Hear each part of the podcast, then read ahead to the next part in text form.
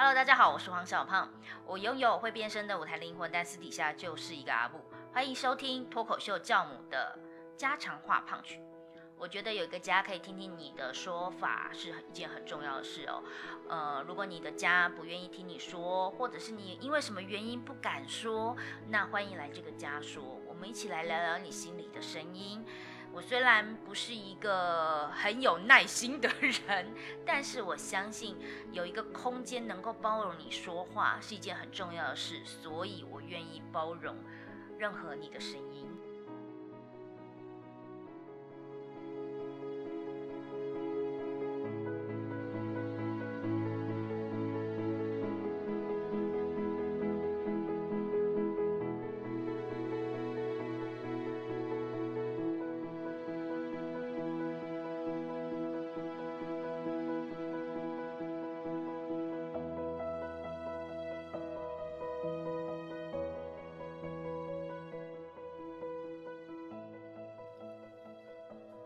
大家好，欢迎收听家常话胖曲。今天邀请到的来宾呢是佩佩，欢迎佩佩。耶，就这样，眼影 是什么？佩佩呢是好好笑女孩的剧团团员，同时间她比较特别的一个点是，她是算是我的正规底。弟子系统出来的初阶班、进阶班、高阶班，还有专业班，就是我们的脱口秀培训，嗯嗯，啊都有接触到，甚至是团员的排练，而且也算是身份特别的一个人，是因为他是唯一的男性，生 生理性别男，生理性别，你是很想吐这些，根本都不是男的，根根本不是女的，是啊是啊，这整个剧场我就觉得最有女人味的是我。好好好，所以他的呃身份一直都处于一个还蛮特别的状况，然后也因为认识我，开始又职场上面又转型了，对吧？嗯，我先跟大家分享一件事情，就是呃疫情的这段时间，我学会了很多东西，都是跟佩佩学的。因为我本身呢是一个三 C 白痴，我就很不会使用电脑。可是你知道吗？我今天才在说，我今天为了要矫正我的呃，就是打电脑的姿态，然后我已经买了一个键盘的架，然后又买了呃，这个东西叫什么？这个东西就是反正就是呃，我虽然用笔电，但是我又多买了一排一个就是无线键盘，然后我又换了 Mac，哇，我整个人生就是突飞猛进的进步。而且今天、昨天才到货，今天呢才开始使用的是罗技的无线键盘，是机械键盘。为什么当时我挣扎了大概快要两周了？为什么要买？一来是我想要无线的，然后可以矫正我的姿势；二来是我总觉得那个清脆的哒哒哒哒哒的声音呢，可以让我的创作突飞猛进，可以让我就是打开电脑就哒哒哒哒哒哒哒哒，我就可以变一个作家。我心里这样幻想。等一下，等一下，这个这个我仔细看了一下，它应该是类机械式键盘。什么类？它很累吗？不是，就是为什么累？累是不？你你以为你的预算三四千块可以买到真正的机械式键盘吗？你想嘞？你想嘞？等等等等等，你搞错了。我的预算怎么可能超过两千？哦，是哦。哎，没有没有没有，这个还不到三千，哎，不到三千，对对对，两千多，两千多。哦。但是它是黄黄的。对你有意义的就只有黄黄的这个吧，我想。对，它是罗技的 Pop Kiss。嗯。那原来它是，今天我才得知，原来它是类机械键键盘，它会有哒哒哒哒的声音，让我觉得我可以像小美一样打字很快，然后可以像她一样，随时就出现一万个字的文章。这个这个就跟日本料理还有日本风料理的概念是一样的。我是风，我是风的那一个 风的，对对，好好好，风料理。所以我这段时间学到，因为疫情的关系，跟佩佩学到不只是这些采购的欲望了哈，设备上面的更新，还有一些软体的更新。我学会黑曜石，有没有敢说自己会？我有用黑曜石笔记，开始使用黑曜石笔记。你们有听过黑曜石吗？我相信我的听众根本不知道我在讲什么，有没有觉得我很棒？我炫耀哎，好棒！好，黑曜石笔记是什么？黑曜石笔记，它的核心是那个卡片卡片盒输入法，就是简单说，它会经由你每一次日常的零零碎碎的知识碎片的累积，然后它可以用图示化的方式，让你可以看到自己大脑里面的所有的知识的连接，这样子，当然是要照着它的逻辑跟格式走。对，那对内容创作者来说，长时间的累积对你之后的产出就非常非常有帮助，因为就是只是排列组合而已这样。有没有感觉听不懂的感觉，对吧？你真的要使用才知道，我真的是呃佩佩手把手教出来。刚刚我们说到了佩佩现在拥有的这些人文的知识系统，从我身上学。那我现在对科技上面的所有东西都是手把手，都是佩佩身上教我。嗯嗯嗯。黑曜石，除此之外，什么 Zoom 吗？哼，什么 Google Meeting 啊？哼，我可是现在很常使用哎。哇哦，恭喜你啊！对，那呃，除了科技上面佩佩教我很多之外，他还帮我做一件事情，就是他现在转型成为一个塔罗师。那呃，在做塔罗上面，当然呢，我们就要。来问问看，我我之前有做哈，你们要做再问他。我 我这半年的跟大家宣就是分享一下，我这半年的人生会怎么样？这半年哦，呃，就是我们上哎这个月吧，这个月就稍微排了一下明年的流年这样子。那呃大方向大方向来说，就是明年小方向要开始面对关于钱的这个问题。哦，当当，对，就占在占卜的概念里里面，就是有一个叫做大道平衡。什么叫大道平衡？就是所有事情都是追求一个平衡。当你一直逃避某件事事情的时候，你在有一天你就要全部还债还回来这样子。所以应该就是明年啦，陆陆续续帮助小胖人也也出现了。我们现在有有其他伙伴有思涵啊这样子。呃，上个礼拜思涵才录音，然后我们也分享了我人生的两大 bug。就这个阶段两大 bug，一个是账，一个是三 C。你看，嗯，两个人都出现了。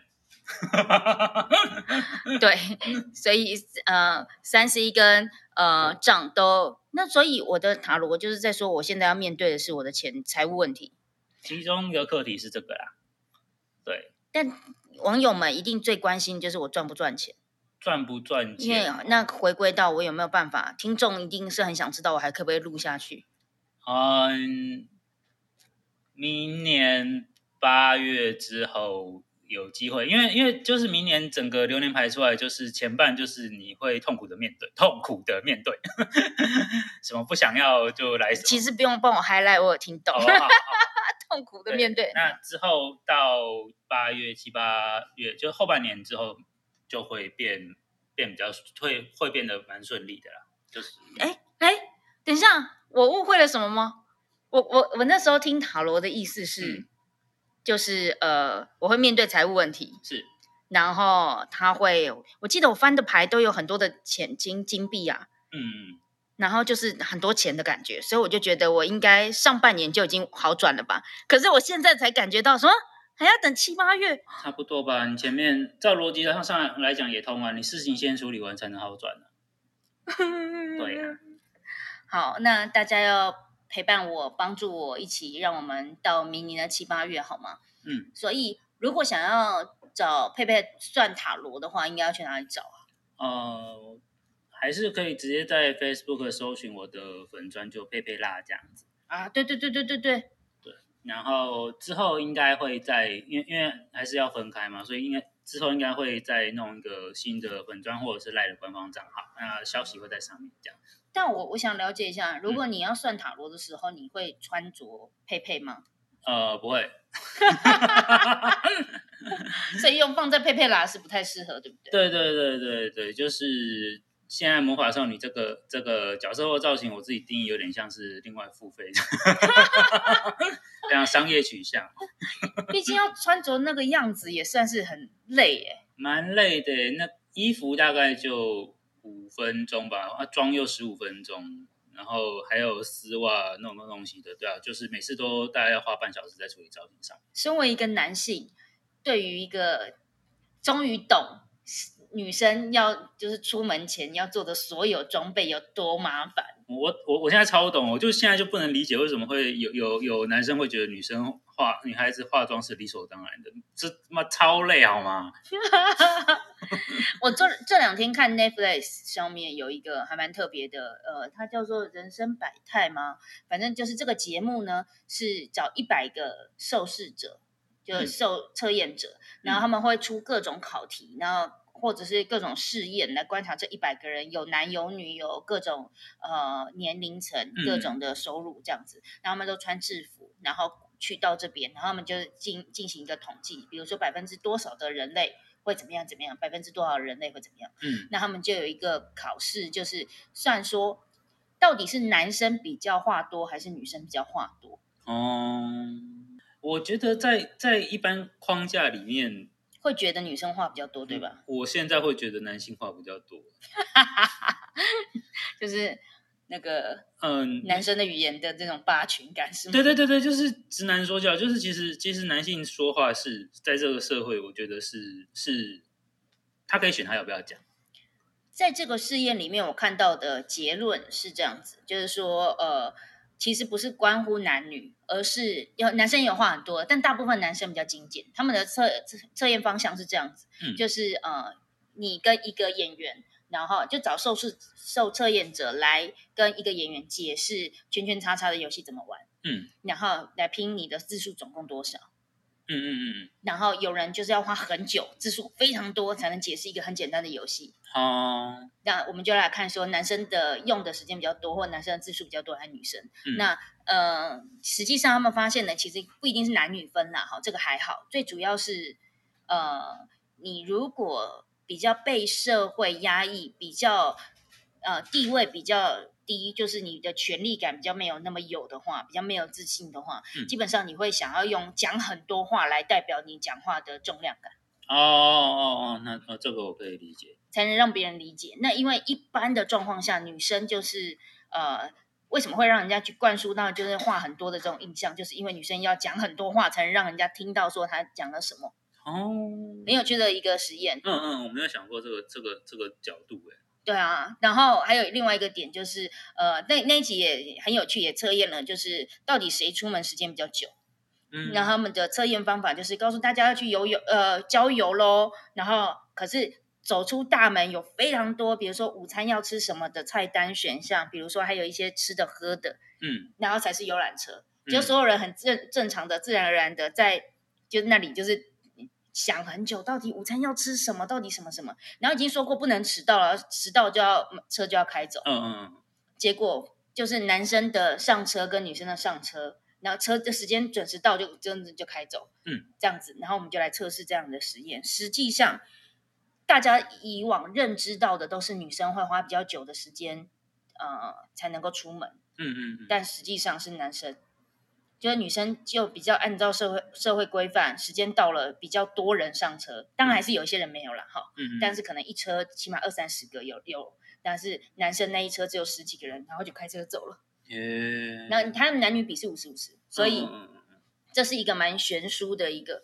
那这个东西的有趣点不在于说男生到底要花多少时间准备，女生到底花，呃，而是原来女生是真的比较愿意遵守社会规范，嗯那男生会比较 就比较不 care 吗？可以这么说，嗯，我我觉得我觉得比较自我主义。有可能呢，因为我最近在看，因为应该说我观察到一些事件什么的，就是在在比较传统的框架里面，乖这件事情是优点，然后然后就是好像特别会强调说，呃，女性要乖，所以也造就这个实际实验有可能因为这样子有这个结果吧。所以对我来说，就是对女生比较乖，比较愿意遵遵守社会规则，就是几点走，然后我们就大家就比较努力上车，五十个人至少二三十个人上车，算是比例比较高，男生只有十几个，类似像这样。这个游戏对我来说就还蛮有趣的，嗯所以再回头来。我认为比较容易受到社会框架的这样的感觉，嗯嗯呃，就是社会给你一个规范，然后要你去遵守。当然，我们说女生，那嗯我观察到，就是像日本文化也是很容易照着一个规矩走。嗯嗯，嗯那就我所知呢，佩佩是之前是日语的老师，然后深受日本文化的影响。他都说日日语就是他的第二母语，嗯嗯嗯是母语等级哦，不是外语哦，是母语哦。嗯所以他非常了解日本文化。可是对我来说，有一件事情很奇怪，就是我所知道的佩佩并没有那么喜欢按照框架，可是他有很多做事行为又很就是他的内心性格很叛逆，可是 他对于社会有一堆充满不耐烦，就是怎么会这这一群蠢人，就他会有那种 的表达意识出现的。但是呃，另一个方面呢，他又呃很做事的行为上，比如说几点到几点做什么，要做到什么程度，这些东西又很日本，我很难理解你对于这个东西的切换。我觉得社会还是由人构成的，所以回归到本质，就是人就是为了自己的利益做出发，这是我的一个核心的东西。那一群人为了一个更大的利益的的这个结合体，就叫做政府。政府它为了呃，政府要运作跟收集这个社会上的不不管是劳动力还是资源的话，它就会去用它的系统去让你的选择去。符合他的利益跟需求，也就是说，呃，政府会跟你说，呃，你要应该说政府跟社会会跟你说，你要读，你要有大学学历，你要结婚生子，你要有什么车有车有房，你的人生就会变得幸福。那真的吗？其实蛮多人没有思考过这个这个问题，就是你现在要的是政府告诉你你需要的，还是你自己想要的？这样，那这是我的核心。那再回到日本那边。所以你这边讲的是政府跟社会基本上都是同样的一个概念，就是我的社会或我们的社文化或者是民族，有人是这样解释，或但你好像批判性比较针对政府哦。哦，对啊，我是无政府主义者吗？类似吧。哦，类似吧，就是，呃，那你怎么会喜欢日本？日本就是一个被高度框架的社会。日本。日本很有趣，日本的点是在于说，他们有所谓，他们对于人的身份有分成一个叫做 omote，omote 就是呃外外面的外在的，然后另外一个是乌拉，乌拉就是你个人，就是你的私领域，只要在 omote 的部分去完成你的所谓的 yakuari，yakuari 它是一个算是一个复合词哦，就是你的呃，比如说在这个社会上应该负责的东西，或者是你的职务。你在这个部分，你只要完成你的职务的话，那其实他们不管你自己私领域你要做什么事情。所以，其实像很多台湾人去日本观光旅游，他们最不能接受一点就是，呃，可能在旅馆看到一个非常亲切的服务人员，然后就是非常的贴心，呃，无微不至，询问你需要什么需求都帮你准备好。但是他们在可能在那个服务人员下班之后，在走廊遇到他之后，会就会发现那个服务人员完全。就是对他们就是没有表情，哦，然后也不会打招呼，也没有任何的反应，因为他那个时候他已经是他的乌拉，就是他他自己私下的状态了。那我觉得这个切换对我来说是好的，也就是说我会有一个工作的节点，就是我坐到这边，那就没有人可以可以说我话。那我我我回到我个人就是我个人。那这个我是我觉得日本文化在在所谓的。就是社会阶层或者是之类的，找到一个平一个共平衡的共识。这个好佩佩哦，就佩佩把假发戴好了之后，他会是一个模样。当他准备脱假发，我们就要抓雷蛋了。我没有那么凶啊，我没有那么凶啊。对，所以如果呃你是路人，你看到一般打扮的佩佩的时候，就就心理准备就不要有。就是他等一下会跟你好好的打招呼哦，不会，不会，我我去任何地方看秀，基本上都都没有人认得出来。有啊，有些特定比较比较厉害的工作人员或者是演员，看到我会跟我打招呼。对，可是就一般是，我都是事后回到家用用用用 Facebook 传讯的，然后对方的反应就是什么？你有来看秀？嗯嗯，有。走神秘派的，就是是这样子，但实际上。也也，佩佩有，因为我们在我们的学表演的一个过程中，我有分享过气场跟能量。他对于那一堂课可是特别的喜欢运用，喜欢操作，特别有感触。嗯，就是因为呃，因为课程很多，同学们他。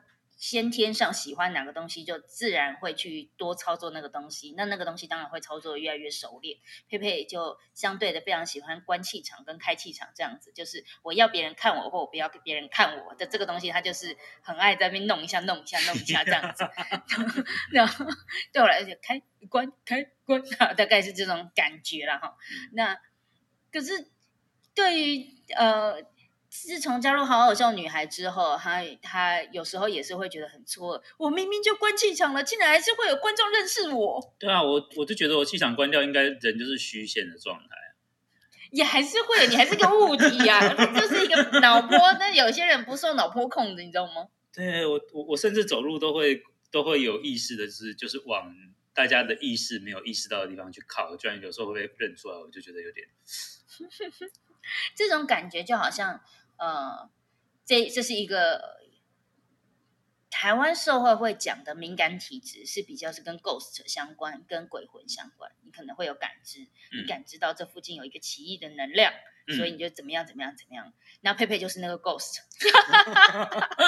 他就是我已经是个鬼了，你为什么看得到我？怎么就就是有些人特别对于这样的感知能力特别好。哦，会哦，会哦，就是，而且其实我这个能力是有在日本，因为我在日本待了五年嘛，那呃又是半工半读，就是生存型的留学啦，对，所以呃那个时候受日本服务业的训练，真的就是我们那个时候在走外场的时候，不是说客人招手跟你说他要，比如说他要再来一杯啤酒，是我们要去感知他的眼神有没有飘过来。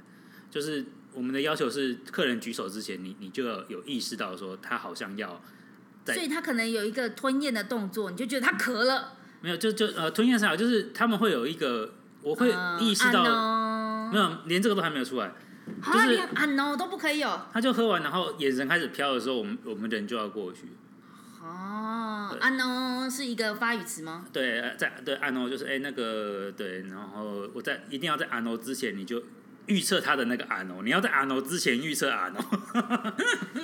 嘿，对，所以而且你想，那个像我们现在舞台，我们说像比如说一般的个人秀，或者是就是一个小时，或者是其他的秀一个九十分钟的秀这样，那全程开气场，我们那个时候就是营业时间下午五点到晚上晚上十二点就就是一直要感知这些东西，所以认真打完卡之后就是。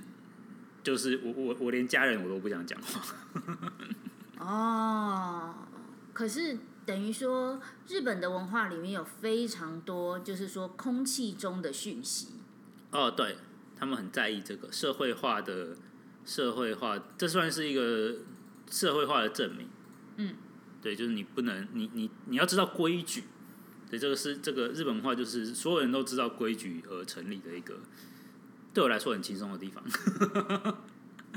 但还是点在于说，你这样子的一个日本，它有一个什么乌嘞呃，乌我啊乌乌拉乌拉里乌拉头的里头的里头的你就是自由，然后可是你都要符合社社会的规范，只要你能符合社会的规范，你就可以很自由。对你就可以在你自己的时间很自由。你有遇到什么样的人物是这样子的吗？比如说像我们以台湾而言，最近最红的时事嘛，就是、嗯嗯，就 就是他的呃音乐作品怎么样，跟他的私领域，这个嗯是粉丝就不要去执着的，哦是这种概念对吧？对对，就是这种概念，就是就呃，日本的话，先不要讲明星艺人啊，明星艺人他基本上他还是有一点道德规范啦。没有他的商品就是就是他就他整个人的整体原则上就是比较偏商品，对他他是对啊，对日本来说，一个一个艺人结婚竟然就掉股价，对对对对对，就是日艺人的情况比较比较特别特别，因为他整个人就是一个商业价值，他倒了就就很多很多公司会跟着倒这样子。但是如果回到一般的一般人来说，一我们之前我之前在居酒屋服务，就是我们的店长，他是一个非常好的例子哦。呃，他在公事上面，他就是你你就会觉得这个人就是一个很值得尊敬的人，就是所有的突发状况，他站出来就是气场一开，就什么都可以处理。然后也非常照顾我们这些员工，是一个在公务场很好的的店长。嗯，那他的私领域，那我们全店都知道，就是因为在日本，就是呃风俗啊、性这一块是合法的，所以他非常热衷在呃用他的薪水在贡献这方这方面的消费跟 GDP 这样子。对，就各、哦各种就是你会觉得你会觉得诶、怎么可以玩的那么那么大之类的，但是在日本的环境，我们因为他在这他私下去风俗业消费的这件事情，完全没有影响到任何他在工作上应该完成应该完成的事情跟义务，所以我们不会因为他去风俗业消费而去否定这整个人。但是在台湾，如果你有讲到说，哎，谁谁谁去去这什么就信啊风俗业什么消费的话，好像大家就对他眼光就会觉得他有一点嗯的感觉。对，所以我觉得这个就是台湾跟日本比较不一样的地方。然后你觉得在日本比较好？日本比较轻松啊，你可以你可以在你自己的时间就是做自己，你只要不要影响到工作，就是工作上你就是一个一个东西，就你不是人，你是一个棋子，你是棋子，你就是一个工具。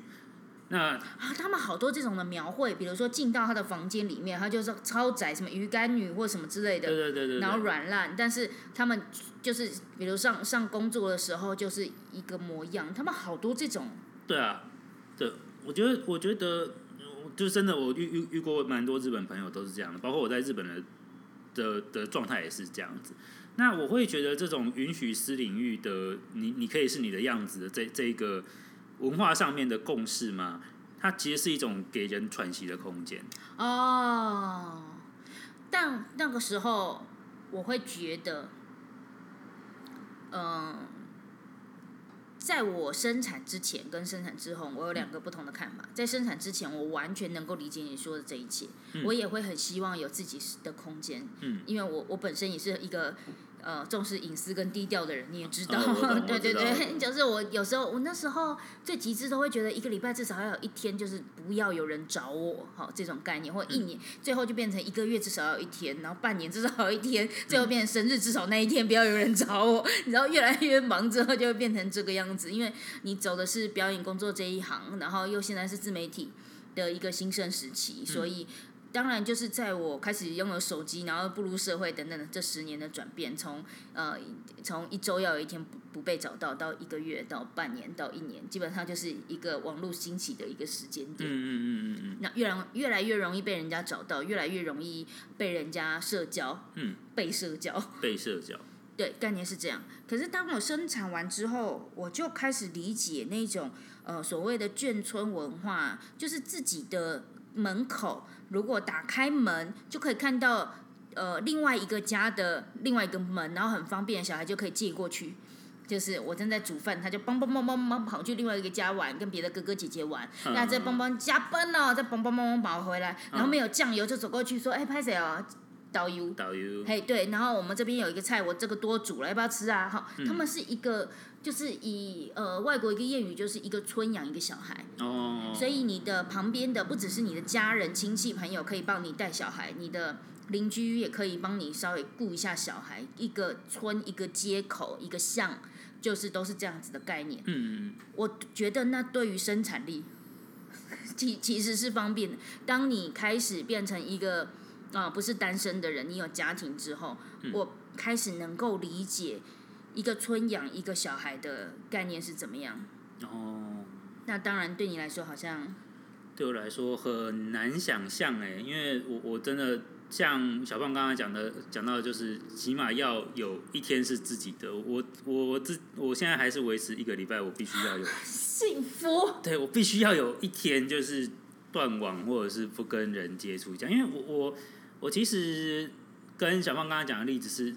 相反的，我我是从小就有自己，原则上都有自己房间的的独生小孩，对，所以我 所以我不太懂那种就是门一打开就可以看到其他人在做在做什么事情的那种感觉，我会觉得非常的没有安全感。嗯，反正你也对于这个社会要多一点生产力，多一点孩子，没有什么兴趣吗？呃，我尊敬愿意选择这个选择。或被选择这个选择的 的前辈啦，我我我自己是真的不太能想象，对，尊重，尊重，哎，已经好久不能够出国了，你会想念日本的什么？我会想念日本的什么？我会想念日本的，怎么说？人跟人之间有有一个隐形的默契在，隐形的默契跟舒适的疏离。啊，这个我去英国的时候，我也有一个这样很深的感受。嗯，就是因为我嗯那时候有机会去英国参加我好朋友的婚礼，嗯嗯，然后就去比较久的时间。我觉得那一个嗯就是一个比较社区，就很像以景美为例的话，就是它旁边的河滨公园，嗯，就是像这样子的地方，有人在划独木舟，有人三两在，但是他们都会。很自成一个很舒适跟人之间的社交距离。对，会哦，会哦。隐形的，我们就算错身的时候，都会有那个社交距离。对，就是其实我我回台湾到现在一直觉得很痛苦的点，就是每一个人就人跟人之间的预设距离，对我来说太靠近，就是我会觉得贴这么近有事吗 的感觉的感觉。那在像在日本走路的时候，就大家大概都十公尺、十五公尺开外，就会有意识到，就是我前面是。有人要过来的，然后就开始用那种很有很圆滑的那种默契，就是让开这样子。好像在跳舞，就是彼此一直保持一点五公尺，然后走到最外围，然后再走回，再再走回他原本的路径。对，而且我觉得像小胖刚刚提到，就是意识跟气场这一块，我突然就想到，就是在日本走路的时候，其实有我们也会意识到自己后面有人靠近这件事情。哦，就是前后的前后左右都都有都有自己一个圆在，然后每一个人都有，所以就会变成非常的开心，就是就是舒适的疏离。我是觉得这这个对我来说很很舒服啊。像日本人他们为什么电车可以挤成那样？那个就是没得选的时候，大家就真的就是没得选啊。只是如果你说真的有得选的时候，大家还是会有这个这个距离在这样子。这个就是台湾很，我觉得我们的文化很模糊的东西。我们呢，平常也没什么距离，可是进了电车呢，也还是会有很多人死不开放一些距离。像日本 是不是就会很容易，就是他们是真的挤到没有空间是 OK 的。可是我有时候坐捷运就觉得门口那一段好挤哦，可是中间的那段其实人还是有点空间可以开展你的意下的。嗯嗯嗯嗯，这个就是一个还蛮有趣的，就是我们什么东西都呃。这个要讲，就是嗯，及格，及模模糊糊，模模糊糊，差不多，走一种，对对，差不多啊，OK 就好，呃，及格啊，反正也有可以怎样，反正也可以怎么样的一种状态。我们的文化好像在教我们这个，可是像日本就是好，我们现在就是要让所有人都可以上班，来挤吧，就就就就所有人就是甘心被挤，然后可是呃，可能下了班之后的所有在街道上就尽量的有距离。哦。对啊，像，对像我我以前在日本常常坐那种最后一班电最后一班电车，那个那个就，呃，如果你想看到日本人最自由自在的样子，你就是挑最后一班最后一班电车去坐就好，就是各种奔放，喝醉了喝醉啊，然后电车上上厕所上厕所啊，然后睡觉的睡觉啊之类的这样子，对，但是我觉得那是一种就是他他已经离开他的工作状态，他那反而是蛮真实，对。我我自己我自己还蛮喜欢那种状态，虽然我不喜欢人家在在我在我旁边上厕所，可是 谁喜欢？我也都被磨成可以接受别人就是大便或尿尿，然后你要帮他收拾。嗯，再回来聊聊，我觉得我对我来说也是蛮想念日本的啦，因为就是在那边有很多，甚至怀孕的时候还带着小小孩，然后怀孕的时候去那边玩，所以有很多。很常常值得怀念的一些回忆，好比说清酒啊，其实就是一些单身的回忆啊。清酒好便宜啊，好好喝啊，好便宜啊。廉价清酒用那种牛奶罐装的，在超市这样子，两公升不到，那那一千日币出头而已。啊，对啊，真的很棒哎。就就是我当然没有像佩佩在那边的文化经营那么久，可是还是很很想念了。我觉得我们大家都还蛮想念一个出国的文化。那对于一个把日本当做一个第二的故乡、第二母语、第二故乡的人，现在没有办法回去，没有办法回去，就是疫情比较不方便，也不是能不能回去的问题。那他们门关起来，不要躲。可以啊，你去隔离一下就可以去了。他们现在到到年底是，哎，就是不开放入境啊。哦。对，任何国籍都不让进去这样。所以。这个时间，这段疫情的时间，让你开始思考了人生不一样的走向了，对吧？加上又加入剧团这些东西。哦，对啊，因为我之前就一直一直觉得，就自己就是做跟日文有关系的的工作吧。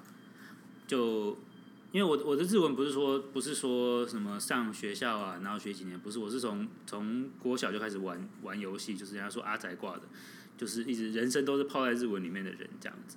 对，所以会有一点点，就是好像只能选这个，但是，呃，加入剧团，然后又疫情，又这些东西弄一弄，我觉得好像有其他东西可以选。我对我来说，佩佩已经开始从二 C 二二二二次元的一个方向走入一个人是人就是很复杂。我觉得日本的漫画里面有一些东西很特别，是它可以把一些情节，嗯，呃，人的人际相处描写的很很清楚。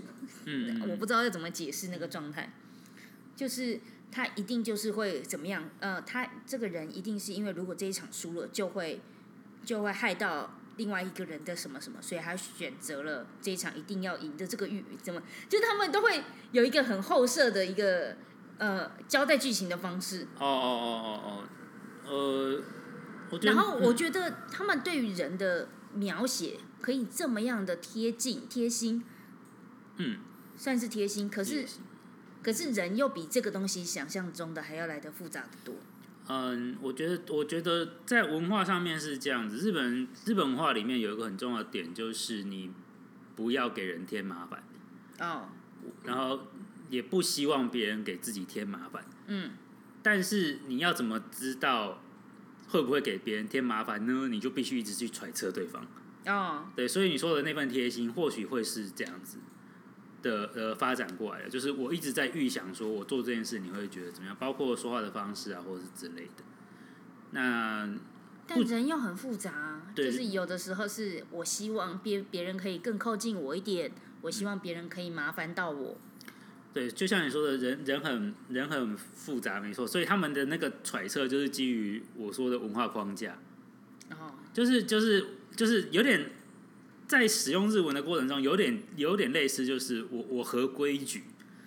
那如果你会觉得冒犯啊，因为我我合我我我已经合规矩了，那就不是我的问题。很好玩，这日日本在日本工作的过程中，我我意识到一件事情，就是就是是不是我的责任这件事情，他们也也非常的讲究这样子，包括说话的方式这样子。对，所以我很喜欢呐、我很喜欢呐、可是好像很多人都觉得很麻烦。嗯，我觉得台湾文化有一个好处，就虽然所有东西都模模糊糊差不多，嗯但是他接受很多的灰色地带。嗯嗯嗯 那人性本来就是这么复杂，嗯这个是我觉得台湾文化有教会我对于所有东西更更坦然的呃面对，包括工作上的失误，哈哈哈。嗯嗯嗯而日本可能比较不能接受这个，嗯，可是嗯包括做人上面的严谨，可能就是很会做人。嗯嗯嗯日本可能没有在 care，嗯，看情况，看情况。所以嗯，当然每一个文化都有自己不一样的样貌。我们聊一，最后来聊一下大大道平衡是什么啊？大道平衡就是，呃，以占卜的观点来说，就是其实，呃，其实这个世界它它这个世界它就是追追求一个平衡，所以如果你一旦进入失衡的状态，一定会有一些契机让你让你回到平衡的状态。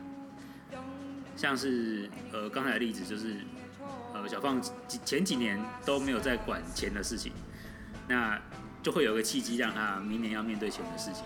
那像我，呃，回到台湾之后，就是觉得哦，台湾很多事情我都不想接受，然后我就在家里就是接案，对，接案子，接案子，然后过了很多很多年。然后到现在就是那个大到觉得说我不能再宅下去了，所以我现在每个礼拜都要来剧团。不止呢，呃，这一份工作麻烦的点还是要遇到很多观众、陌生人，然后一群人，哦，一群观众的那个讯息量可真复杂又庞大。对对对对对对，然后我们剧团又以亲切为号召，所以还要你跟，就是如果是一个另外一种表演形式，就是你是表演者嘛，那你只有开机的时候才面对观众，我们又不是，哦就是我们是放观众进来就已经让你在接受观众的讯息量了。哦，对啊，就其实这个题外话讲一下，就是其实呃，今年脱口秀争霸赛的决赛，我有我有去就是当花絮主持人这样子，然后就是因为我知道自己的那个角色能量没有办法维持太久，对，所以呃，我就是只有采访采访的时候打开，然后那个。就是采访一结束就直接就关掉这样，然后随行的的那个工作人员就觉得我非常有趣，他说你怎么可以办办法这样子这样子两完全不同的两个角色这样切啊？我就说这个就是我的方式，就是我的大道平衡这样子。我也必须要迎来我的大道平衡。然后你刚刚说我的呃钱之前呢没有在管钱，其实也不是，是我觉得它是一个 try and error。嗯就是呃，我本来就是需要容错，加上我嗯、呃不觉得不知道，然后也觉得应该要先学。那经过了这年这几年，包括小宝出生，我必须要被停顿。嗯但我终于看看清一点，呃，所谓的商业模式，或者是开始找到一个方向之后，我觉得我才可以，呃，很像重新再来过嘛。对我来说，明年是一个重新再来，经过了二零二一年的停顿，嗯嗯嗯，然后变成一个重新再来。那我们也都期待，呃，经过了二零二一，我们的二零二二都变得更美好。嗯，好的，今天的节目就到这边喽，也祝福现场所有的听众，嗯、你们圣诞快乐，那跨年也快乐，那也祝福你们可以在这段时间不只是参加圣诞的活动、跨年的活动，还有更多的是跟自己的思考，嗯、还有多喜欢自己一点喽。好，嗯记得大道平衡会追上你的。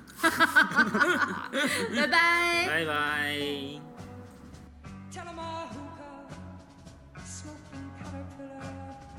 has given